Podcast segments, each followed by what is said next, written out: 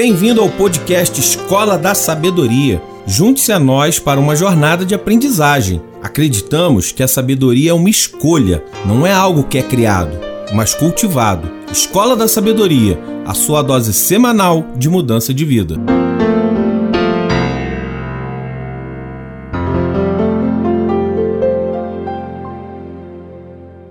Bom dia, boa tarde, boa noite, boa madrugada, meu amigo, minha amiga da Escola da Sabedoria. Que satisfação estar falando com você mais uma vez. A Escola da Sabedoria, esse projeto que foi criado, desenvolvido, ou melhor, está se desenvolvendo no intuito de ajudar pessoas a encontrarem os seus caminhos, a avançarem na vida, a subirem a um novo patamar. Então essa é a sua escola de vida semanal. Mais uma vez estamos aqui nos estúdios de João Melo, agradecendo mais uma vez pela presteza e pela graciosidade com que ele tem feito e tem produzido os nossos episódios com maestria. Você pode observar nos podcasts ao lado aqui que podcasts de pessoas até bem famosas não têm a mesma qualidade que nós temos aqui nesse podcast. É, nós gravamos no estúdio. Não bastasse o estúdio, também tem todo um processo de preparação e edição que é feito depois primoroso, algo que realmente é, é, digno de excelência e digno dos nossos reconhecimentos. Mais uma vez, a gente agradece aqui a João Melo que faz esse trabalho de uma forma tão magistral. Bom, meu amigo, minha amiga, é, já estamos chegando no 21 episódio do nosso podcast Escola da Sabedoria. E eu vou deixar um link na descrição desse episódio, que é para você entrar em contato comigo pessoalmente. Eu vou deixar um link neste episódio para você entrar em contato comigo pessoalmente e dar um feedback do que, que você tem percebido, do que, que você tem é, se alimentado, de como você tem se alimentado desse podcast que é feito com tanto carinho para você, meu amigo, minha amiga. Através desse link você vai entrar em contato diretamente comigo, tá bom? E aí quando você estiver fazendo esse feedback comigo, você me passa as suas impressões, por quê? Porque nós estamos chegando ao final da nossa primeira temporada do podcast Escola da Sabedoria. Nós vamos fazer uma temporada com 30 episódios. Depois nós vamos entrar num pequeno recesso, tá? De umas duas ou três semanas e nós vamos cair para dentro com tudo na segunda temporada. A segunda temporada ela vem num outro formato. Na verdade, nós vamos trabalhar com esse formato que já existe também, né? Esse formato de pequenas aulas de conteúdos que sejam práticos e sejam é, assim pequenos para que você possa ouvi-lo enquanto você faz uma caminhada, enquanto você está dentro de um carro. Não é um conteúdo muito extenso que nós trabalhamos aqui na Escola da Sabedoria, mas nós vamos trabalhar com mais entrevistas, nós vamos direcionar temas mais específicos, vamos fazer mais séries aqui dentro desse podcast. Então, nós estamos no primeiro, no 21 primeiro episódio de 30 dessa primeira temporada que tem sido realmente um sucesso. Mais uma vez eu vou deixar o link na descrição para que você possa entrar entrar em contato, deixando seu recado, deixando sua mensagem. Quem sabe no próximo episódio a gente não pode estar lendo a sua mensagem. Né? Quem sabe a gente não possa estar mencionando o seu nome aqui no podcast e dizendo qual foi o feedback que você deixou para esse projeto, para esse projeto Escola da Sabedoria. Vamos lá. Na aula de hoje eu quero falar com vocês, ainda dentro do livro de Provérbios, no capítulo 30, o livro de Provérbios é composto por 31 capítulos, tá bom? A grande maioria dos provérbios foram são atribuídos ao rei Salomão, mas o capítulo 30 e o capítulo 31, eles não são atribuídos ao rei Salomão. O capítulo 30 é hum, atribuído ao rei Agur, é onde nós vamos ler hoje. E o capítulo 31 é tributado ao rei Lemuel. É, esses dois reis, eles fizeram também assim uma coletânea de provérbios e o rei Agur, ele termina, né, ele faz esse um desses capítulos de fechamento do livro de provérbios, é, sintetizando muita coisa que o próprio livro já fala. Ele conseguiu sintetizar, ele conseguiu resumir é, lições preciosas de uma maneira muito precisa, eu diria. Tá? É, e o que, que acontece? O capítulo 30 ele tem várias comparações aqui. Eu quero trabalhar com quatro comparações hoje que ele faz. Ele fala que são quatro seres muito pequenos na Terra, mas que ensinam lições preciosas de sabedoria. Então nós vamos falar sobre esses quatro seres pequenos na Terra, mas que ensinam lições preciosas de sabedoria. Tá a partir do versículo 24. Eu vou ler na versão, na nova versão internacional, na NVI, e vamos comentar a respeito desses quatro seres. 24 até o versículo 28, na verdade, diz assim: Olha, quatro seres da terra são pequenos e, no entanto, muito sábios. As formigas, criaturas de pouca força, contudo armazenam sua comida no verão. Os coelhos, criaturas sem nenhum poder, contudo habitam nos penhascos. Os gafanhotos, que não têm rei, contudo avançam juntos em fileira. E a lagartixa, que se pode apanhar com as mãos, contudo encontra-se nos palácios dos reis. Aí a gente vai precisar contextualizar um pouco esse, esses animais aqui, um pouco é, o que cada um deles quer dizer. E qual é o princípio de sabedoria por trás de cada um deles? O primeiro animal que ele fala é a formiga. E ele fala que, mesmo ela sendo de pouca força, ela tem uma atitude que talvez seja uma atitude é, extremamente sábia.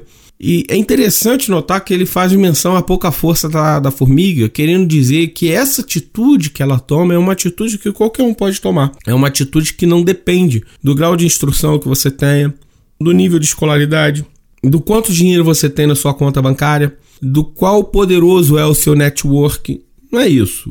Ela fala, ele fala assim: as formigas, tendo pouca força, é, armazenam a sua comida no verão. Qual é o princípio que está por trás dessa frase? Preparação. É sábio se, é, se preparar para para as questões da vida. No episódio de número 5 dessa primeira temporada, nós falamos sobre quatro questões da vida sobre as quais você deve se preparar. Eu faço menção aqui diretamente a esse episódio, porque se você não ouviu, para aqui onde você está agora e ouça esse episódio número 5, depois você volta para cá. Agora, se você já ouviu, eu vou só sintetizar rapidamente o que eu falo nesse episódio número 5. Existem quatro coisas da vida três das quais inevitavelmente acontece com qualquer pessoa, e uma é muito provável que aconteça. Então são quatro questões, são quatro fatos da vida que você precisa se preparar. Três fatalmente vão acontecer contigo e um muito provavelmente vai acontecer. Então, quais são essas questões da vida que nós precisamos nos preparar? Primeiro, para as oportunidades da vida. Toda vida é cheia de oportunidades. Ela exige é, as oportunidades, contudo, elas só são é, aproveitadas se você tiver uma preparação para essas oportunidades. O que é preparação? Né? Primeiro vamos falar sobre preparação. Pré para a ação, preparação. O prefixo pré de preparação quer dizer algo que vem antes. Então, a preparação é algo que você faz antes da ação. Então, como é que você faz, por exemplo, para se preparar para as oportunidades? Primeiro, você se capacita, primeiro você estuda, primeiro você constrói a, a musculatura necessária para que essa oportunidade quando ela surgir, você esteja preparado para ela. Você não se prepara para uma oportunidade no momento que ela surge, você tem que estar preparado antes. segunda coisa que acontece é que precisamos de preparação, são para as imprevisibilidades da vida. Se as oportunidades eventualmente trazem coisas boas, as imprevisibilidades nem tanto. O pneu do carro pode furar quando você está sem o step. Você, a empresa que você trabalha pode fechar suas portas, você pode ser mandado embora do dia para noite. Pode aparecer uma pandemia do dia para noite, como surgiu em 2020 e 2021. E aí você ficar, tem que ficar com o seu estabelecimento fechado durante seis meses, um ano. Como é que você é, não consegue entender que a vida é feita de imprevisibilidade? Flávio Augusto, o famoso bilionário brasileiro, costuma dizer que estabilidade não existe. Ele fala muito isso na geração de valor, ele fala muito isso nas entrevistas que ele dá. Ou seja, se você está se preparando para ter uma vida estável, esquece. Imprevisibilidades acontecem, doenças aparecem, parentes morrem, acidentes acontecem. Então, como é que você se prepara para as imprevisibilidades da vida? Primeira coisa, você tem que ter um plano de contingência para absolutamente tudo. Tá certo, não dá para você prever tudo que pode acontecer. Mas, por exemplo, o pneu do carro furou, você podia ter um seguro de pneu. Foi mandado embora da tua empresa, podia ter uma reserva de emergência. Apareceu uma pandemia, qual é a quão saudável está financeiramente sua empresa para ela conseguir ficar seis meses sem operação? Qual é a capital de giro que você tem? Então essas coisas acontecem, elas exigem preparação. Terceira coisa que inevitavelmente vai acontecer com todos nós é a morte. Então, olha, eu falei aqui das oportunidades, das imprevisibilidades da vida e da morte. A morte, a Bíblia fala que nós devemos nos preparar para a velhice e para a morte. E como é que nós nos preparamos para a morte? A gente se prepara para a morte, primeiro, tendo uma boa, uma boa vida. Segundo, entendendo que a, a, a morte física é o início da vida eterna. Então você se prepara para a morte, se preparando para a sua vida eterna, entendendo como é que vai ser a sua vida depois que você sair dessa. Ah, Elber, mas eu não acredito, né? Em, em, em, Bíblia, eu não acredito em nada disso. Eu estou ouvindo seu podcast só porque ele tem algumas coisas interessantes para autodesenvolvimento. Você não precisa acreditar. Você, mas você pode pensar o seguinte: qual é o legado que você vai deixar? Você muitas vezes sobrevive à morte deixando um legado para trás. Herança é aquilo que você deixa para os outros, né? E o legado é aquilo que você deixa nos outros. É assim que você se prepara para a morte. E o quarto fator da vida que provavelmente vai acontecer com você, eu digo provavelmente porque nem todos nós chegaremos a ele, mas é bem provável que cheguemos, que é a velhice. Se tem algo para o qual nós não nos preparamos a contento é para a velhice. Você pode perceber o seguinte: como é que as pessoas se preparam para a velhice? Tendo uma aposentadoria do INSS. Enfim, será que é bom? Será que vai garantir um futuro? Nós precisamos fazer uma reserva aí de emergência, primeira coisa. Segunda coisa, construir relacionamentos saudáveis que possam se perpetuar ao longo dos anos e das décadas. Nós precisamos é, ver onde nós passaremos a nossa velhice. Então, são, são questões da vida que, que exigem preparação. E o escritor aqui, o rei Agur, ele fala que ele, ele observa nas formigas que, embora sendo de pouca força, elas aplicam o princípio da preparação. É, elas colhem no verão para que elas possam ter comida no inverno. Então, se você está passando por um verão da tua vida, é legal você pegar e fazer uma preparação, porque os invernos inevitavelmente virão. O segundo ser que ele fala aqui é o seguinte: os coelhos, criaturas sem nenhum poder, contudo habitam nos penhascos. É, o segundo princípio que nós vemos aqui o rei Agor aplicar na vida desses animais aparentemente frágeis é o princípio do refúgio. Para onde que você se refugia no momento de perigo? Nós sabemos que o coelho, assim, na cadeia alimentar, ele está na, na, base, na base, na base da, da, cadeia alimentar dos carnívoros, né? Ele vai ali, come a sua grama, come o seu, seu vegetal, é, mas ele serve de alimento para todos os outros animais predadores, para as águias, para os gaviões, para as cobras, é, para os caçadores. É, mas qual é o segredo do coelho? Ele sabe que ele está na base da cadeia alimentar, mas ele sabe que ele tem para onde correr, que ele tem para onde fugir na hora do perigo. Ele sabe que quando um perigo surge, quando uma águia grita no céu, quando ele escuta os passos de um predador, ele foge para os penhascos, ele foge para um lugar onde ninguém, nenhum predador tem poder sobre ele. E de igual sorte, o rei Agô ele fala que isso é uma atitude sábia, ele fala que é interessante ter para onde se refugiar. Então existem alguns refúgios, existem alguns lugares para onde nós devemos correr, nós devemos preparar a casa, mas existem alguns lugares que nós podemos correr para nós nos refugiarmos no momento de tristeza, no momento de angústia, no momento de é, ansiedade, no momento de ataques. É, o primeiro refúgio que nós podemos fazer menção aqui é Deus, né? A Bíblia fala que Deus é o nosso refúgio, fortaleza, socorro bem presente na hora da angústia, pelo que não temeremos. Ainda que as terras mude, ainda que os montes se abalem pela sua braveza, um rio cujas correntes alegram a cidade do Senhor, o santuário da morada do Altíssimo, né?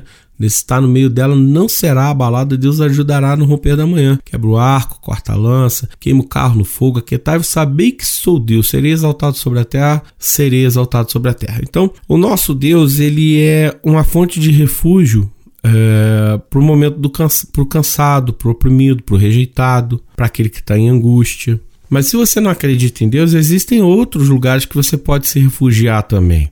Embora eu ainda continue acreditando que Deus seja o principal refúgio que nós devemos aí lançar a mão. Mas, por exemplo, você pode ter a sua família bem constituída, né? É, o livro de Eclesiastes diz que é melhor serem dois do que um, porque sendo dois terá maior paga no seu, no seu labor. É, quando um se aquecer, um se esfriar, o outro aquece, quando um cair, o outro o levanta. Então, quando você tem uma família bem estruturada, quando você tem um lugar para onde você pode correr, uh, um lugar de amparo emocional, um lugar de amparo é, é, sentimental, um lugar de amparo é, para todos os eventos traumáticos da vida, você é uma pessoa feliz. É por isso que você precisa construir uma família sólida, uma família que possa te dar esse amparo nesse momento. Mas nem todas as famílias são funcionais, na verdade, a maioria das famílias ela é bem disfuncional.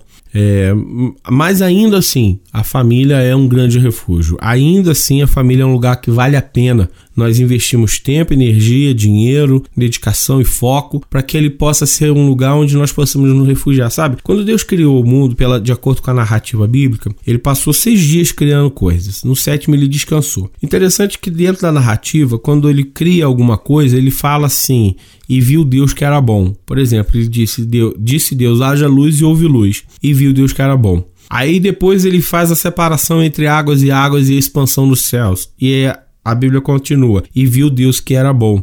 E assim ele foi fazendo todas as coisas, vendo que o que ele tinha feito era bom. Mas teve uma coisa que Deus olhou do céu e falou: Isso não é bom.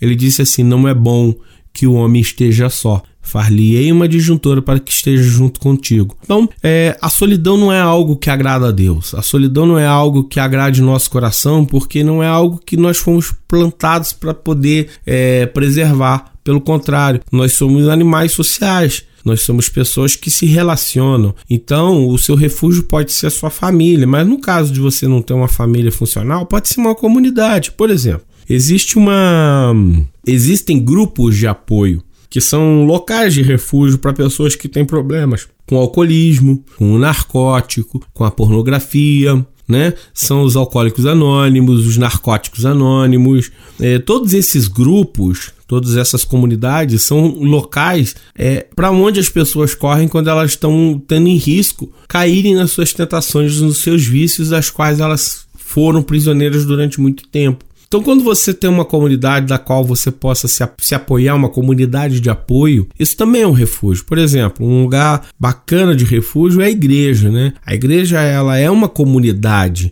É isso que ela é, é um local onde ela acolhe as pessoas para que as pessoas possam ali trazer seus desafetos, trazer seus desarranjos, trazer seus, suas preocupações.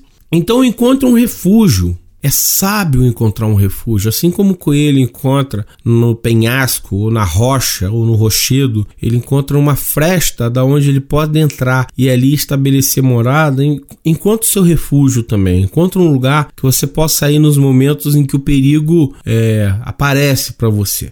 O terceiro animal, o terceiro princípio que ele fala aqui são os gafanhotos. Ele diz assim: os gafanhotos que não têm rei, contudo avançam juntos em fileiras. Uma outra versão, ela fala que os gafanhotos não têm rei, contudo marcham todos em bando. Existem alguns princípios, na verdade, aqui por trás do gafanhoto. Eu quero trazer um deles só, que é o princípio da ordem ou da organização. É, embora os, os gafanhotos não tenham um líder, eles sabem viver de maneira ordenada. E por eles viverem de maneira ordenada, por exemplo, quando você vê uma nuvem de gafanhotos, ele faz um estrago na plantação, né? Do ponto de vista do lavrador é, um, é uma praga aquilo. Mas do ponto de vista dos gafanhotos, aquilo quer dizer que eles conseguiram o objetivo deles. Por quê? Porque eles se organizaram. Eu poderia falar aqui sobre o poder da comunidade, eu também poderia falar aqui sobre o poder do propósito, mas eu quero falar sobre a organização dos gafanhotos. Você observa se você é uma pessoa organizada nos mínimos detalhes da sua vida. Você às vezes pode ter um resultado muito ruim na vida porque os seus pensamentos não estão em ordem, a sua mente não está em ordem. Você não consegue pensar direito, não consegue aplicar disciplina no ato de pensar. Ou às vezes você também pode estar tendo uma, um relacionamentos ruins, ou você pode estar tendo resultados ruins na vida porque você não está com suas emoções em ordem. As suas emoções elas andam descompassadas. Elas atiram para um lado e para o outro. Uma hora você está muito feliz, na outra hora você está muito triste, numa hora alguém diz alguma coisa para você que não é tão ofensivo assim, e aquilo acaba te magoando sobremaneira. Isso acontece porque você está com suas emoções em desordem. É, então, como é que você faz para poder se organizar mentalmente e emocionalmente? Comece organizando as pequenas coisas da sua casa. Por exemplo, é, é, você quer saber se seus pensamentos e suas emoções estão em ordem? Dá uma olhada no seu guarda-roupa. Eu sempre falo isso. O guarda-roupa ele é um reflexo de tudo aquilo que se passa no seu interior. Seu guarda-roupa como é que ele é? Ele é arrumado, não é? Ele é organizado, não é? Ele é monocromático, quer dizer, quando você abre, você vê peças só de um tipo de cor. Ele é um, ou ele é, ele é colorido. Ele, seu, seu guarda-roupa, ele tem só um tipo de, de roupa, né? Um tipo de camisa, um tipo de calço. Será que ele é variado? Será que tem vários estilos ali dentro do seu guarda-roupa? Dá uma olhada pro seu guarda-roupa para você ver como é que você tá em termos de organização. Dá uma olhada no seu carro, vê se seu carro tá limpo, seu carro tá sujo, seu carro tá organizado, não tá organizado. Dá uma olhada na sua pia agora, vê como é que ela tá. Porque tudo isso vai dizer se os seus pensamentos são organizados, se a sua mente é organizada, se e existe uma sabedoria na organização, porque a organização ou a ordem das coisas, ela consegue trazer resultados de forma muito grandiosa. É só você olhar para os gafanhotos mais uma vez. Um gafanhoto sozinho faz alguma coisa? Não faz. Mas quando ele está em bando, ele faz um estrago grande? Faz. Então, quando você está organizado nos seus pensamentos e nas suas emoções, você consegue se conectar com as outras pessoas também. E aí, você se conectando com pessoas que têm um propósito parecido com o seu, tem muito a ver com o refúgio que nós estamos falando aqui. Quando você se conecta com pessoas que têm os propósitos parecidos com os seus, os resultados eles são avassaladores, eles são extraordinários. Eles são resultados fora do comum, são resultados realmente que, que geram uma sensação, mas tudo isso parte da organização.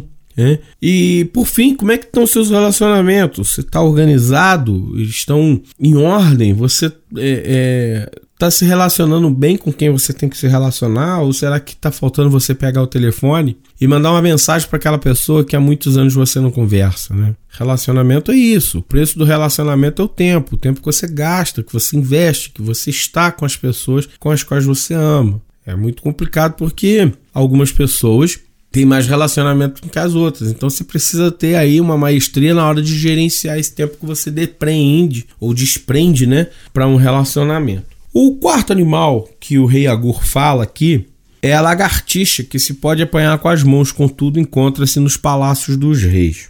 A lagartixa, é, é o, o geco, geco é o nome da lagartixa daquele, daquele, daquela cultura, né? É uma lagartixazinha mesmo, ela é pequenininha, é um lagartinho que realmente dá para você pegar com a mão. Qual é a característica que ele fala aqui? São animais frágeis. Né? É um animal que você pode pegar pela mão. É um animal que facilmente você consegue ali até fazer uma crueldade com o bichinho, porque é frágil. Só que ele fala assim: contudo, encontro-se no palácio dos reis. A característica marcante aqui, e aí a gente já vai encerrando esse, esse episódio desse podcast. A característica marcante da lagartixa encontrar-se no Palácio dos Reis e a característica da sabedoria por trás disso é a audácia.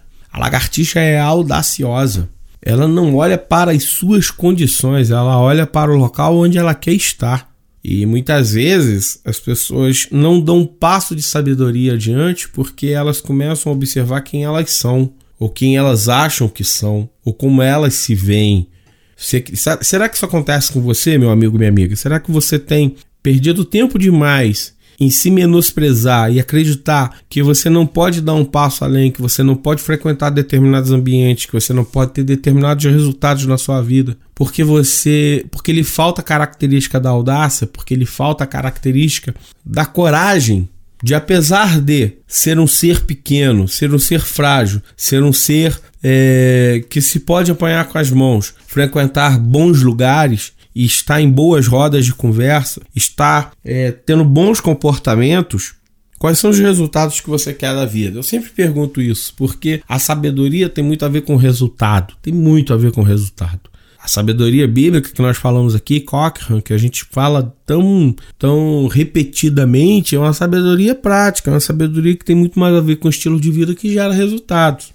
Então, quais são os resultados que você quer da vida? Será que você não está precisando de um pouco mais de audácia para poder alcançar esse tipo de resultado? Será que não está precisando dar um passo além, um passo é, que muitas vezes as pessoas podem falar assim, poxa, mas isso não é para você. Vou te contar aqui uma situação que aconteceu comigo, né? Quem, quem é conhecido meu sabe que eu tenho direito na minha formação acadêmica, né? Sou bacharel em direito, tenho pós-graduação em direito, atuo como advogado. Mas a minha origem era uma, é uma origem que não tinha nenhum advogado na família, não tive nenhum padrinho para poder me auxiliar nesse, nessa trajetória. Precisei dar um passo além das circunstâncias é, da onde eu fui, da onde eu cresci. Né? E eu lembro muito bem que uma vez eu estava no, no trabalho E um amigo meu, eu falei com ele que ia ser advogado e tal. E um amigo meu, ele deu meio que uma risada, sabe? Meio que, um, que uma debochada. Nessa época eu trabalhava num depósito